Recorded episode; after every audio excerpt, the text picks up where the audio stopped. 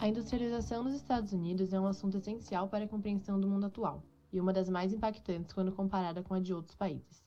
E é isso que nos traz ao assunto do podcast de hoje, a industrialização estadunidense.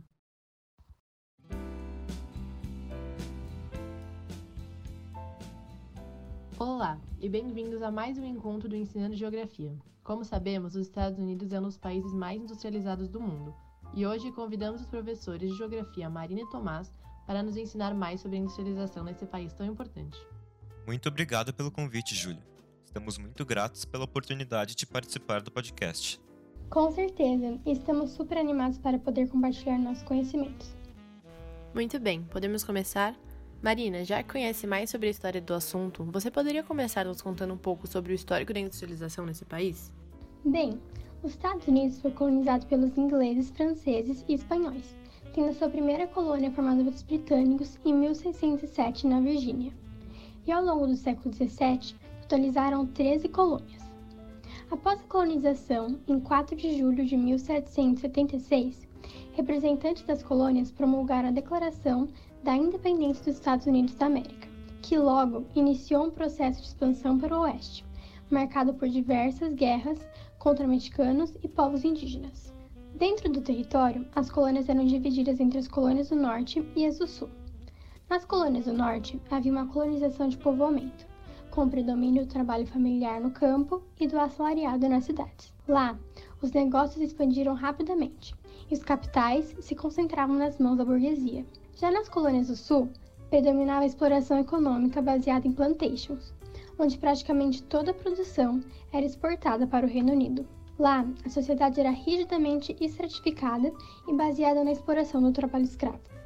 E foram as diferenças econômicas, sociais e culturais entre essas duas colônias que acabaram desencadeando a Guerra Civil Americana, certo? Exatamente. Esse conflito ocorreu na segunda metade do século XIX e começou quando os Estados do Sul separaram-se da União e formaram os Estados Confederados da América.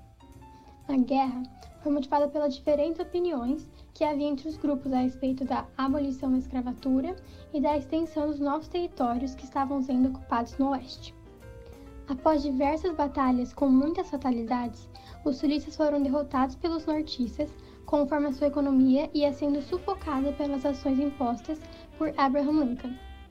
Dessa forma, a vitória da burguesia nortista no conflito resultou no decreto do fim da escravidão em 1863, formando uma ampla sociedade de consumo, aumentando as porções do mercado consumidor interno. Além disso, resultou na manutenção da unidade territorial do país, tendo como objetivo garantir a ocupação dos territórios indígenas e aumentar o mercado consumidor para os bens produzidos em indústrias. Dessa forma, passou-se a estimular a imigração para o país com a introdução de leis, como a Lei Lincoln de 1863, que estimulou a imigração através da doação de terras. Assim, entre 1980 e 1929, mais de 22 milhões de pessoas fixaram-se no país acelerando o processo de industrialização. Já a depressão de 1929 fez com que o número de entrada de pessoas no país reduzisse drasticamente, mas logo voltou a aumentar após a Segunda Guerra Mundial. Entre 1850 e 2010, os Estados Unidos foi o país que mais recebeu imigrantes no mundo inteiro.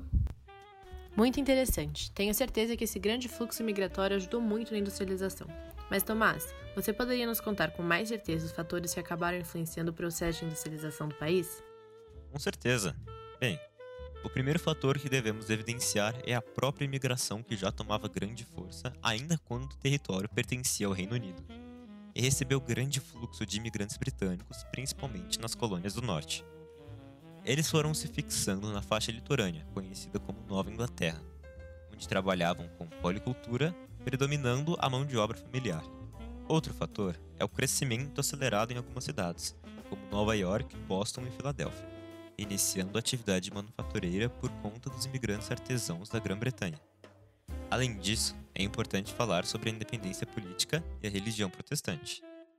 A independência política surgiu pela sociedade nortista, que desenvolveu valores e interesses próprios que passaram a se chocar com os dos britânicos.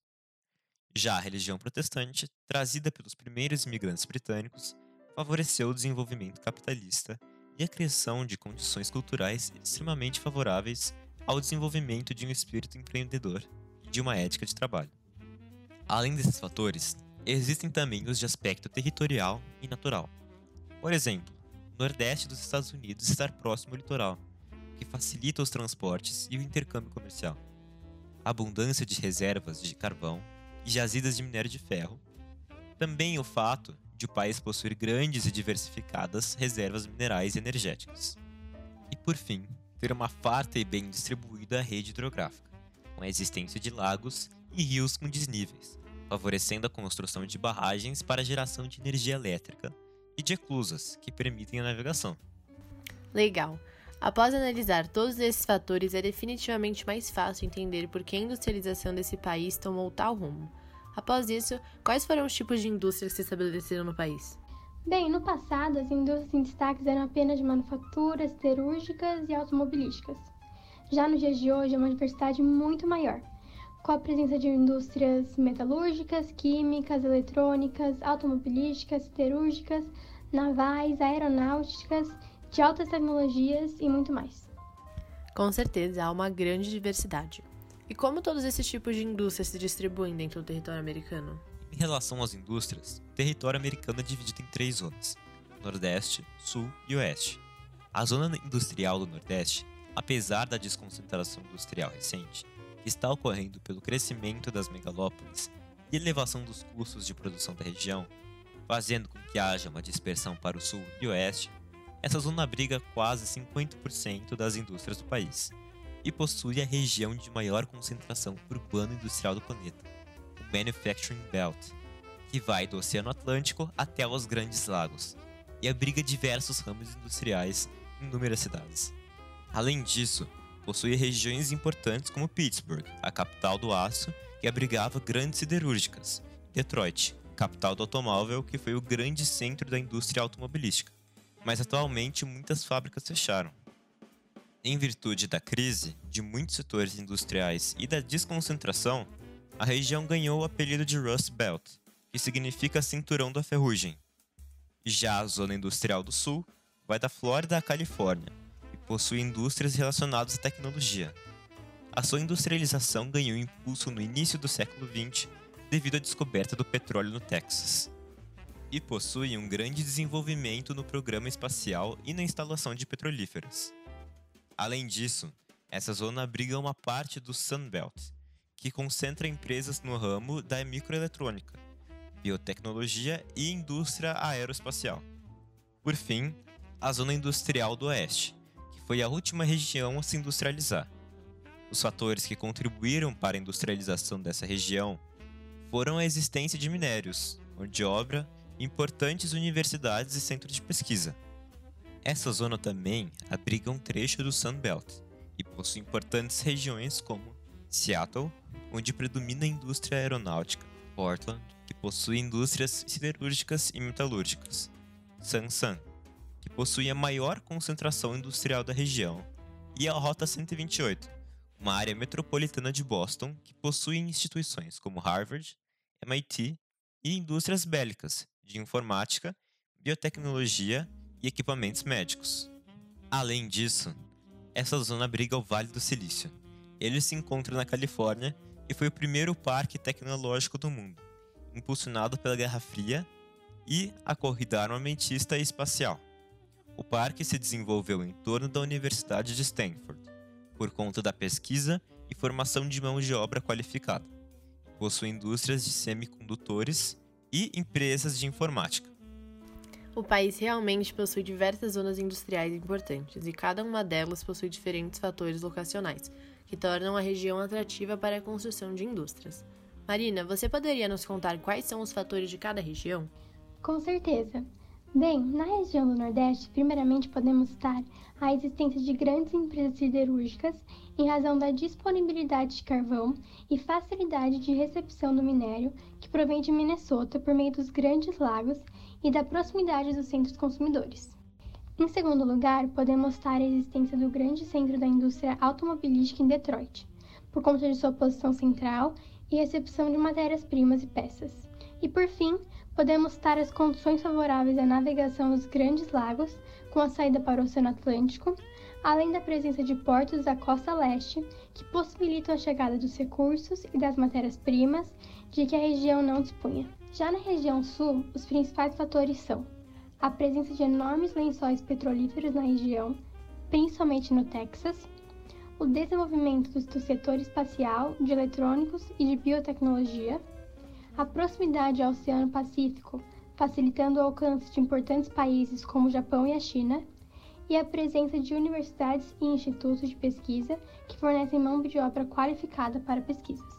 Por fim, na região oeste, podemos estar a disponibilidade de mão de obra, que se estabeleceu na época da corrida do ouro, quando a exploração desse metal atraiu muita gente para a região, a existência de outros minérios como cobre, ferro, petróleo e gás natural, a disponibilidade de elevado potencial hidrelétrico, a existência da segunda maior megalópole do país, Sansan, e a existência das mais importantes concentrações industriais de alta tecnologia, principalmente o Vale do Silício e a Rota 128. O país realmente possui muitos fatores locacionais que o tornam esse território tão importante para a indústria mundial. Mas o quão importante ele realmente é? Tomás, o que você acha que dá importância ao setor industrial dos Estados Unidos dentro do cenário mundial atualmente?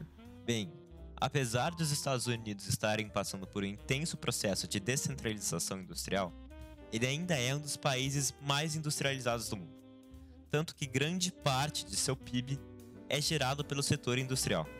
Além disso, possui o importante Manufacturing Belt, que, como já dito, é a região de maior concentração urbana industrial do mundo, que abriga diversos ramos industriais em inúmeras cidades. E também os parques tecnológicos, como o Vale do Silício, o primeiro implantado no mundo que serve como modelo para o surgimento de muitos outros, que propulsionam atividade industrial no setor tecnológico.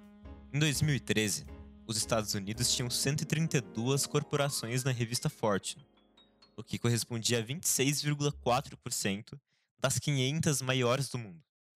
Porém, deve-se observar que essa porcentagem vem decaindo, visto o crescimento acelerado de países como a China e a Índia.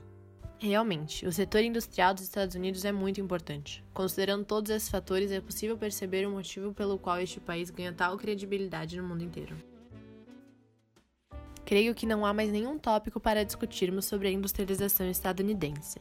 Depois de toda a nossa fala, podemos concluir que o país colonizado pelos britânicos possui diversos tipos de indústria, fatores vocacionais e zonas industriais que o tornam um território extremamente importante no setor industrial mundial. E com isso encerramos nosso podcast de hoje. Marina e Tomás, muito obrigada pela participação de vocês. Com certeza, seus conhecimentos ajudaram muitas pessoas a esclarecerem e compreenderem melhor a industrialização dos Estados Unidos. Obrigada a você pelo convite. Adoramos participar do podcast. Muito obrigado.